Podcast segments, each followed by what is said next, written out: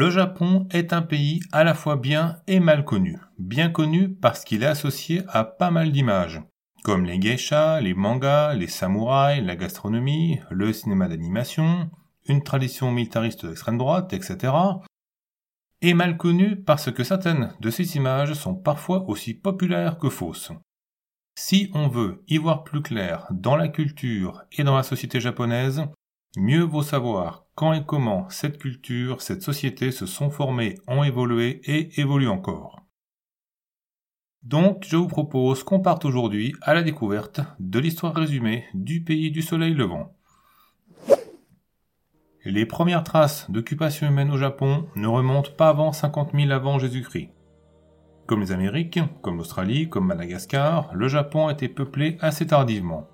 Ces premiers habitants de l'archipel étaient des Homo sapiens chasseurs-cueilleurs.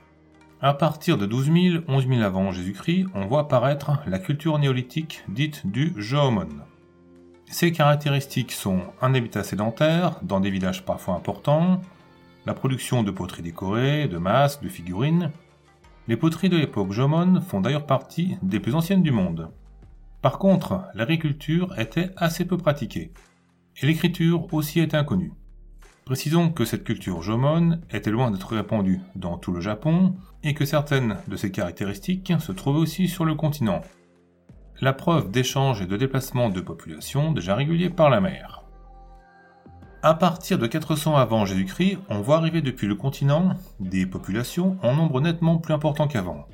D'où fin de l'époque Jomon et début de l'époque dite Yayoi. L'agriculture se développe, le travail des métaux apparaît, mais l'écriture reste inconnue. Donc les premières sources écrites qu'on a sur le Japon sont chinoises et ne datent pas avant le 3 siècle après Jésus-Christ. Et les Chinois sont plutôt sévères avec leurs voisins. Ils en parlent comme des gens qui marchent pieds nus, qui mangent avec leurs mains, qui se couvrent le corps de tatouages. Mais les textes chinois parlent aussi dans le Japon du 3 siècle d'un royaume assez puissant appelé le Yamatai. Yamatai qui faisait du commerce avec le royaume chinois de Wei. À sa tête, une reine appelée Himiko. On ne sait pas encore où se trouvait le Yamatai, peut-être l'île de Kyushu, peut-être la région du Kansai, mais il montre en tout cas qu'existaient déjà des organisations territoriales qui avaient largement dépassé le cadre de la tribu repliée sur elle-même. À partir de la fin du IIIe siècle commence une période de construction de grands tombeaux appelés les kofun. Ces kofun étaient destinés à accueillir les dépouilles des chefs des grands clans aristocratiques, ce qui était le signe d'une société de plus en plus complexe et hiérarchisée. Le plus grand des kofun a été construit dans la région de Osaka au IVe siècle. Il montre la puissance des grands clans aristocratiques de cette région, autour de qui va se mettre en place un mouvement d'unification politique qui va progressivement aboutir à la mise en place, vers le VIe siècle, d'un premier État japonais qui au début s'appelle le Yamato et dont les souverains ont le titre de Okimi. Mais au début, il ne couvre qu'une partie du territoire japonais actuel. N'en font partie ni l'île de Hokkaido au nord, ni la partie nord de l'île de Honshu, ni l'archipel d'Elyukyu au sud. Hokkaido sera progressivement colonisé et annexé à partir du XVIIe siècle. Les îles Ryukyu, elles, formeront un royaume indépendant qui ne sera pas annexé avant 1879. On peut retenir la date de 587 comme celle du début de la période de ce qu'on peut appeler la construction d'un État. Car c'est cette année-là que le clan Soga, après avoir éliminé ses rivaux par la force, arrive à la tête du pays. Le clan Nakatomi l'évince dès 645, mais il continue et renforce une politique de construction d'un État et d'une administration sur le modèle des voisins chinois et coréens.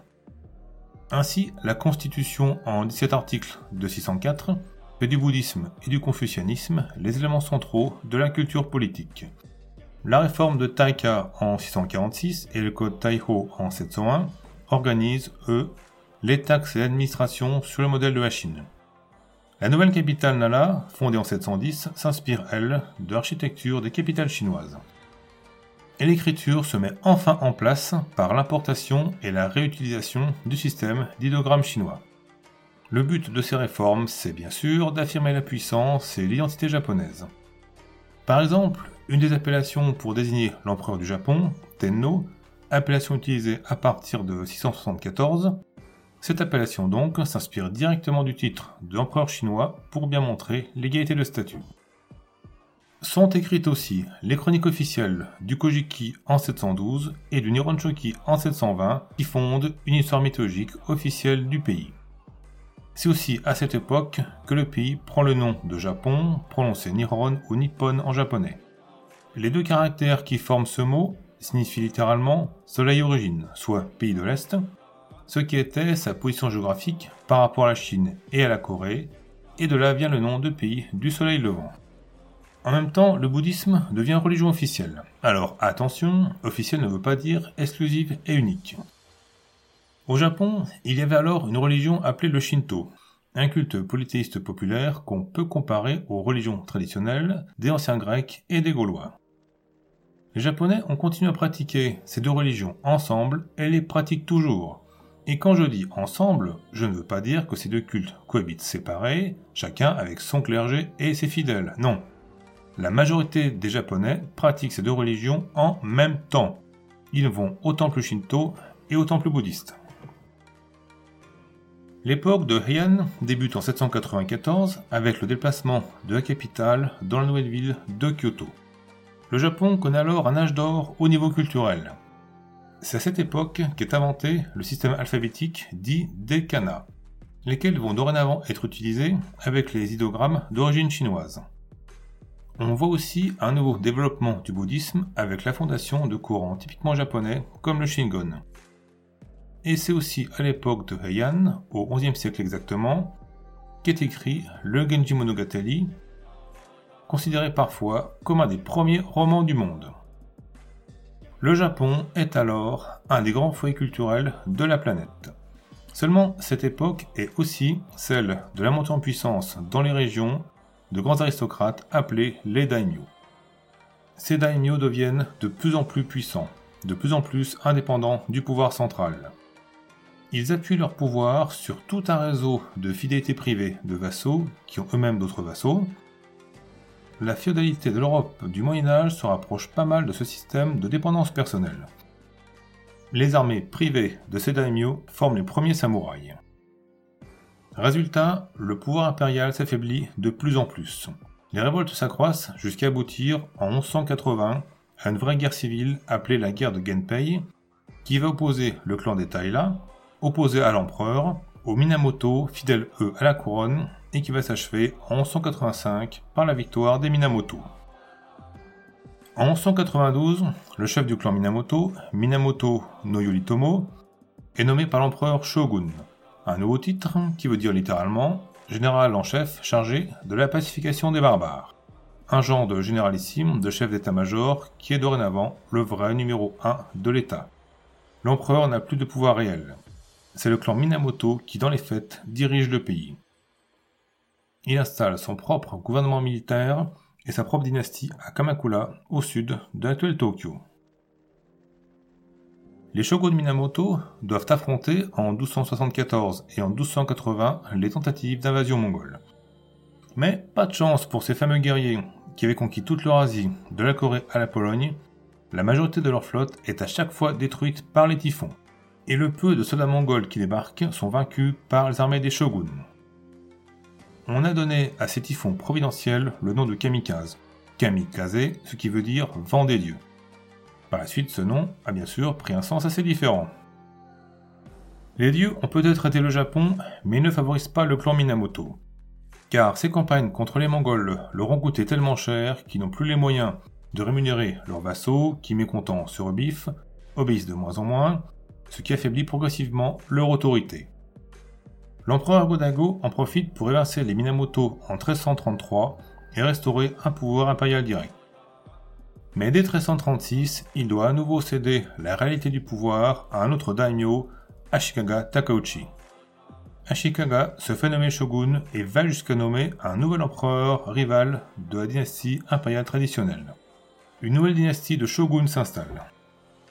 À partir de 1477, le Japon entre dans une période d'anarchie politique généralisée appelée l'époque Sengoku, qui veut dire province en guerre. Les shoguns Ashikaga perdent leur autorité devant leurs vassaux, qui eux-mêmes ne sont plus respectés par leurs propres vassaux, etc. Les seigneurs locaux se livrent entre eux à des guerres sans fin. des samouraïs, soldats au service de ces seigneurs locaux, changent facilement de camp au gré des combats. Des villes en viennent à se gérer elles-mêmes en quasi-indépendance, et dans les campagnes, les paysans s'organisent en ligue pour se défendre contre les pillages et les violences. Autant pour le stéréotype des Japonais, qui seraient par tradition, par culture, disciplinés et soumis à l'autorité.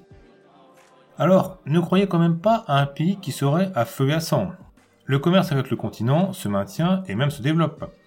Et c'est à cette époque qu'on va apparaître le théâtre No, l'art floral appelé Ikebana, et la cérémonie du thé. Rivalité politico-militaire en même temps que croissance économique et culturelle, le nord de l'Italie connaissait à la même époque un peu la même chose. C'est dans ce contexte que les premiers Européens, des marins portugais, débarquent au Japon en 1542. Ils vont être suivis par des explorateurs, commerçants et missionnaires qui vont répandre au Japon le christianisme, les armes à feu et même la cuisine portugaise. Oui, un plat japonais typique comme la tempura était au départ une adaptation de beignets portugais. En même temps, le Japon se réunifie sous l'autorité de trois chefs de guerre. C'est d'abord Oda Nobunaga, un daimyo de la région de Nagoya, qui, à force de combat, arrive à unifier sous son pouvoir la plus grande partie du pays avant d'être assassiné en 1582. Un de ses vassaux, Totomi Hideyoshi, établit à son tour en 1590 son autorité sur le pays.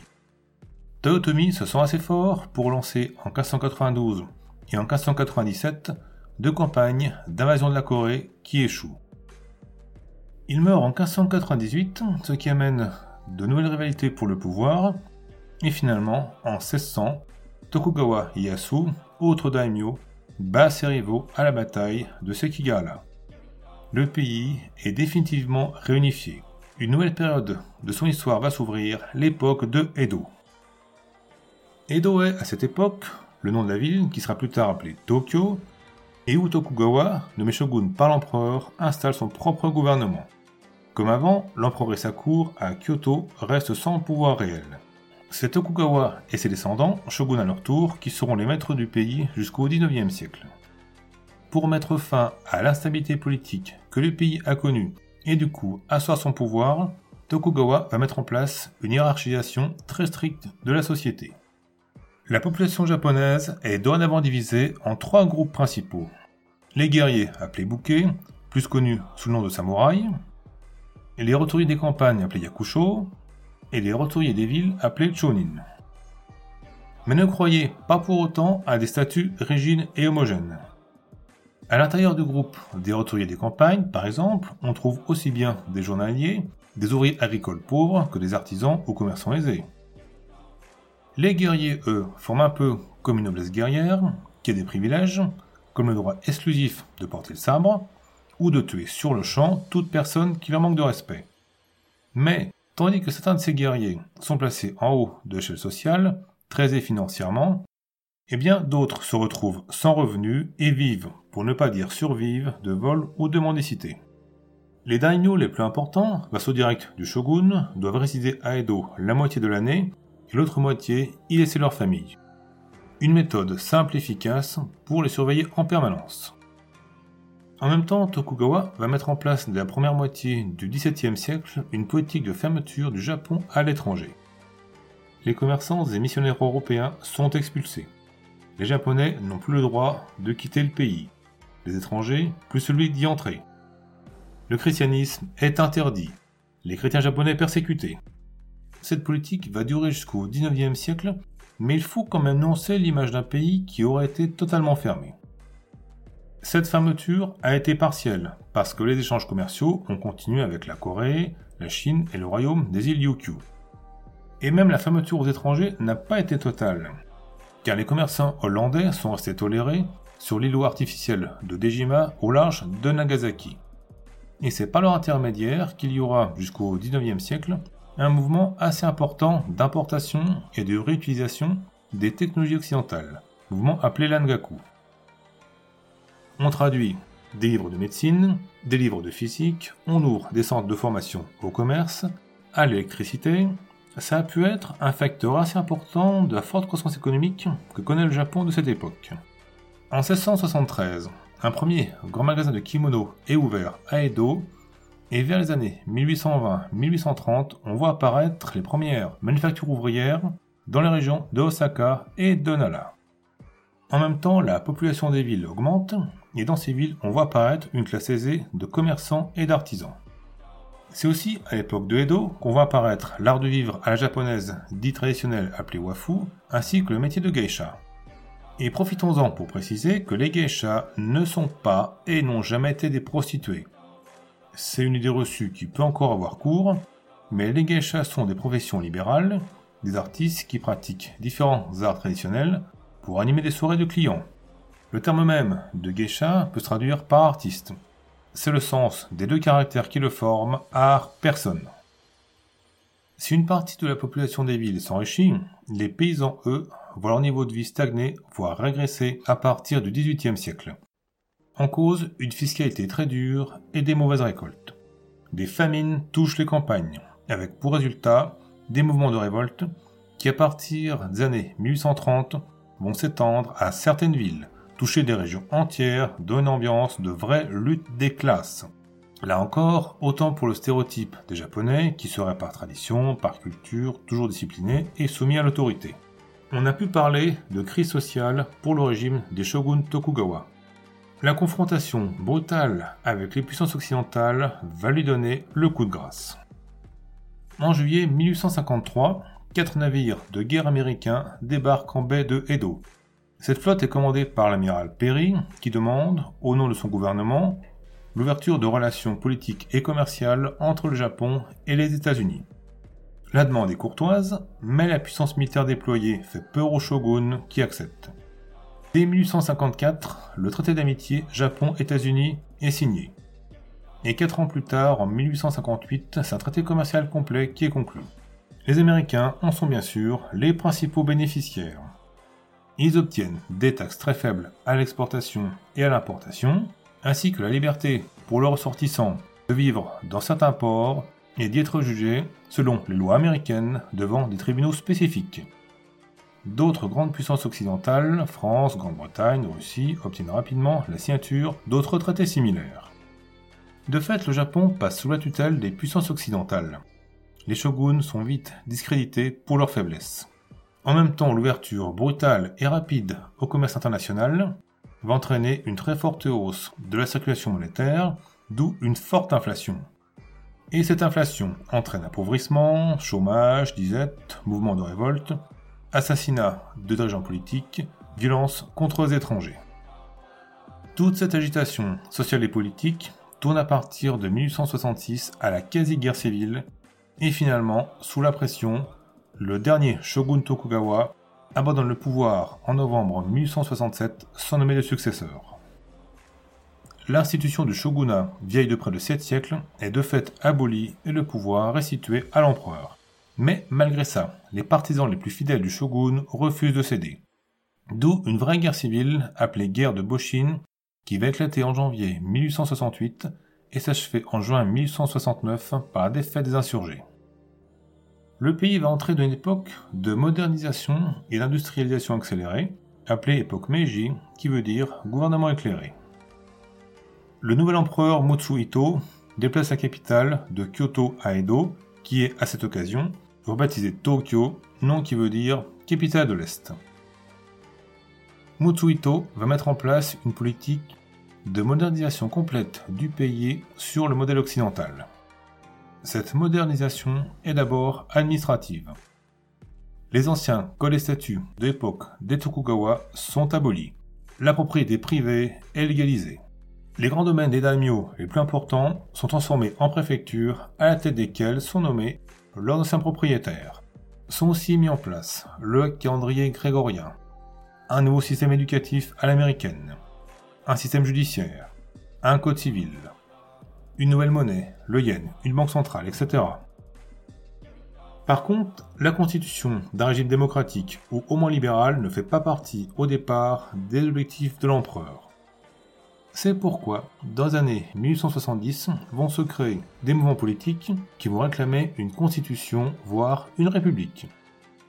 Ces mouvements vont lancer des pétitions, des manifestations, lesquelles vont parfois évoluer en vrais mouvements de révolte avant d'être réprimés. Mais une constitution est quand même promulguée en 1889, très inspirée de celle de l'Empire allemand de l'époque. Un parlement composé de deux chambres, élu au suffrage masculin restreint, avec un gouvernement nommé par l'empereur et responsable devant lui seul. C'est ce qui permet à l'empereur de ne pas tenir compte des revendications sociales de la majorité des députés de gauche élus aux premières élections de 1890. En même temps, les traités inégaux qui avaient été signés avec les puissances occidentales vont être progressivement abolis. Le pays va connaître une forte industrialisation. La part de la main-d'œuvre qui travaille en atelier ou en usine passe de 6% en 1880 à 20% en 1920. La production d'acier, elle, passe de 7000 tonnes en 1901 à 70 000 en 1906. On compte 278 km de voies de chemin de fer en 1882, mais plus de 6800 en 1902. Cette puissance économique permet de construire et d'équiper une nouvelle armée à l'européenne et de mener une politique extérieure de guerre et d'invasion. Deux pays qui, dans les années 1860, couraient le risque d'être colonisés, le Japon va rapidement devenir, comme la France, l'Allemagne ou la Grande-Bretagne à la même époque, un pays colonisateur. C'est d'abord le royaume des îles Ryukyu, jusque-là indépendant mais vassal du Japon, qui est annexé sans violence en 1879. En 1894, première guerre contre la Chine, qui aboutit à l'invasion de la Corée, de la Mandchourie et à l'annexion de Taïwan. Le problème, c'est que les Russes ont eux aussi des envies de conquête sur ces régions, de montée des tensions entre le Japon et la Russie, qui aboutit en 1904 à une guerre. La Russie, battue en 1905, reconnaît les conquêtes du Japon sur la Chine et lui cède l'île de Sakhalin au nord de Hokkaido.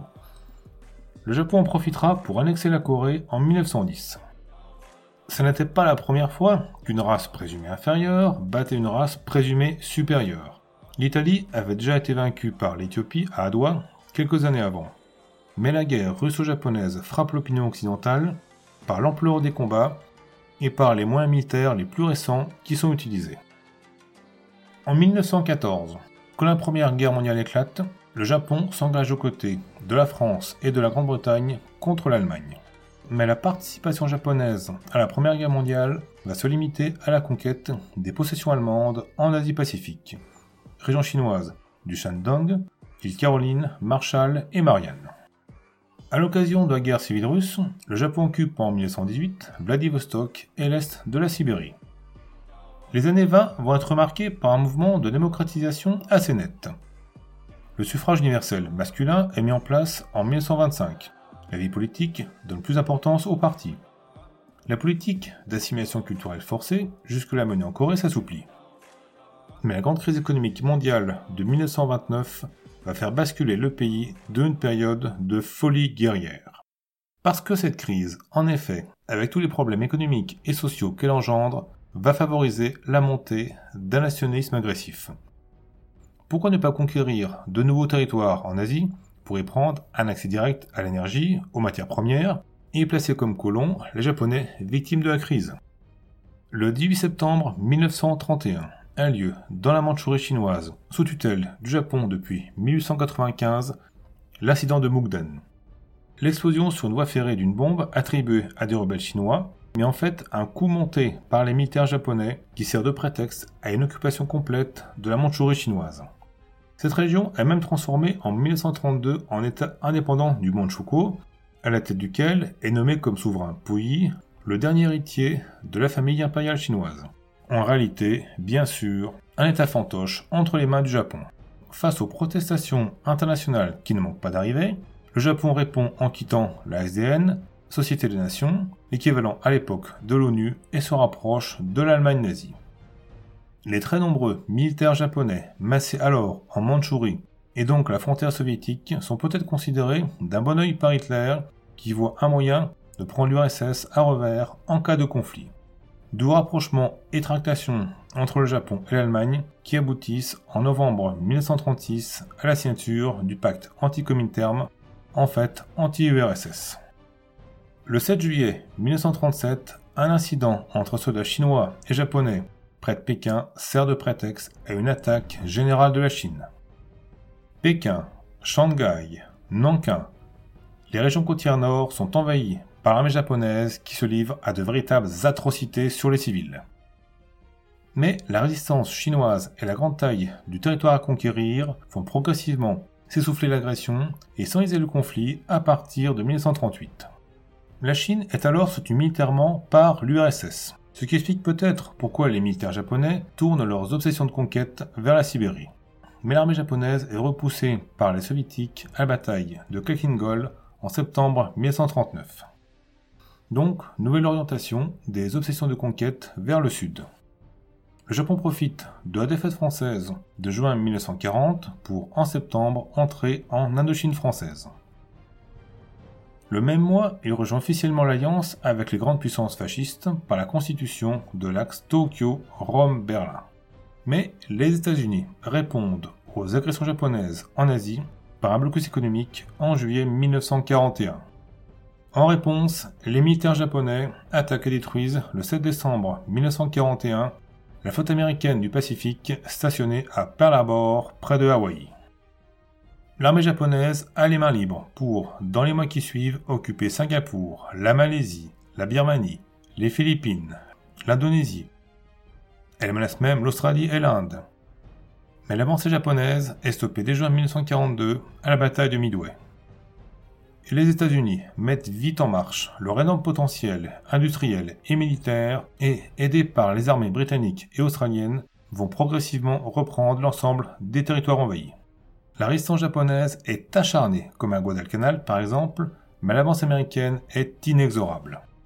Au printemps 1945, quand les Américains débarquent à Okinawa, la situation du Japon est catastrophique. Ville ravagée par les bombardements, économie ruinée, forces aériennes et navales presque complètement détruites. Mais les militaires continuent à s'acharner à résister, notamment par l'emploi des avions suicides kamikazes. Il faudra, en août 1945, les bombardements atomiques de Hiroshima, de Nagasaki et l'invasion soviétique de la Mandchourie pour que l'empereur Hirohito accepte la capitulation signée en septembre 1945. Massacre de masse de civils, esclavage sexuel, travail forcé, expérience médicale sur des cobayes humains, usage d'armes chimiques. Les horreurs japonaises des années 30 et 40 sont responsables de millions de morts et par certains côtés ont dépassé les horreurs allemandes en Europe. Les Américains occupent et administrent le Japon de 1945 à 1952. Des grands changements sont alors mis en place. Abandon de tous les territoires conquis depuis l'époque Meiji. Démilitarisation, démantèlement des grands groupes industriels, nouvelle constitution qui installe le suffrage universel et dans laquelle l'empereur renonce à tous ses pouvoirs, dans laquelle le Japon renonce à mener des guerres d'agression, nouveau code civil, jugement des criminels de guerre. Même après 1952, les Américains vont maintenir des bases militaires permanentes, toujours présentes actuellement, et continuer à administrer directement l'archipel des Ryukyu jusqu'en 1972. Cette présence américaine n'est pas forcément bien vue par toute la population, et des grosses manifestations anti-américaines auront lieu dans les années 50 et 60. En même temps, guerre froide oblige, l'oncle Sam veut faire de l'ancien ennemi un allié face à l'URSS, la Chine et la Corée du Nord, d'où la signature en 1951 du traité de San Francisco. Résultat, des criminels de guerre présumés échappent à la justice et des litiges frontaliers avec certains pays voisins du Japon ne sont pas réglés. Le Japon va se reconstruire et connaître une croissance économique de plus en plus soutenue à partir des années 50. Une croissance qui n'a rien de miraculeux ou d'artificiel, comme on a pu parfois l'écrire, même si l'aide américaine a joué. Avant la Seconde Guerre mondiale, le Japon était déjà une grosse puissance économique. Donc, tout le savoir-faire et les capitaux utilisés jusqu'à maintenant dans le secteur militaire sont dorénavant investis dans l'industrie civile. Le pays va vite devenir un leader mondial dans des domaines comme l'automobile, l'électronique grand public, et son PIB devient le deuxième du monde en 1968. La croissance économique se maintient même après les chocs pétroliers des années 70. Le Japon investit en masse dans les hautes technologies et donne l'impression de pouvoir dépasser un jour la puissance américaine. Résultat, d'une partie de l'opinion occidentale une peur du Japon à l'origine de titres de journaux et de déclarations de politiciens limite, pour ne pas dire ouvertement racistes. On peut citer par exemple la première ministre française socialiste Edith Cresson qui qualifiait en 1991 les Japonais de peuple de fourmis. C'est justement en 1991 qu'une nouvelle période de l'histoire du Japon va s'ouvrir avec une forte récession suivie depuis par des difficultés économiques persistantes. Croissance faible, endettement public énorme, rétrogradation du PIB japonais de la deuxième à la troisième place mondiale en 2010, l'appauvrissement d'une grande partie des Japonais, la faible fécondité, le vieillissement de la population, la concurrence d'autres pays comme la Corée du Sud, bref, tout ça fait planer pas mal d'inquiétudes sur l'avenir du pays et a pu faire parler de déclin irrémédiable, voire de décomposition du Japon, ce qui est un peu confondre ses désirs avec la réalité, parce que le pays reste une des premières puissances économiques et technologiques mondiales. Il garde et renforce même des gros atouts économiques. Et puis, les problèmes sociaux qu'il rencontre sont communs à beaucoup d'autres pays développés. En même temps, on a l'impression que le pays redevient progressivement, ou en tout cas veut redevenir, une puissance géopolitique. Le budget militaire augmente. Des traités bilatéraux de coopération militaire sont signés avec l'Inde, la Grande-Bretagne. Une base militaire permanente est ouverte à l'étranger. Seulement, en même temps, avec la Chine et la Corée du Sud, les litiges sur des questions de territoires contestés persistent, voire s'aggravent. En parallèle, depuis les décennies 2000 et 2010, le Japon exerce un attrait croissant dans le monde par l'export de sa culture populaire. Manga, gastronomie, films d'animation, culture dite kawaii, avec pour conséquence un tourisme de plus en plus important et une image du pays à l'international qui est une des meilleures du monde. Aujourd'hui, comme par le passé, comme depuis toujours en fait, le Japon est un pays qui bouge, qui évolue, qui se transforme. Voilà, je vous remercie d'avoir écouté cet épisode. S'il vous a plu, pensez à le partager sur vos réseaux sociaux, que ça soit sur YouTube, sur Audible, sur Apple Podcast ou sur vos autres plateformes de podcast préférées, mettez-lui un like. Si le cœur vous en dit, lâchez un petit commentaire, ça m'aide à être mieux référencé. Vous pouvez aussi me laisser un pourboire sur Tipeee, pour ça le lien est dans la description. Et vous êtes aussi bien sûr invité à vous abonner au podcast. Très bonne journée ou très bonne soirée, ça ça dépend de quand vous m'écoutez, et à très bientôt.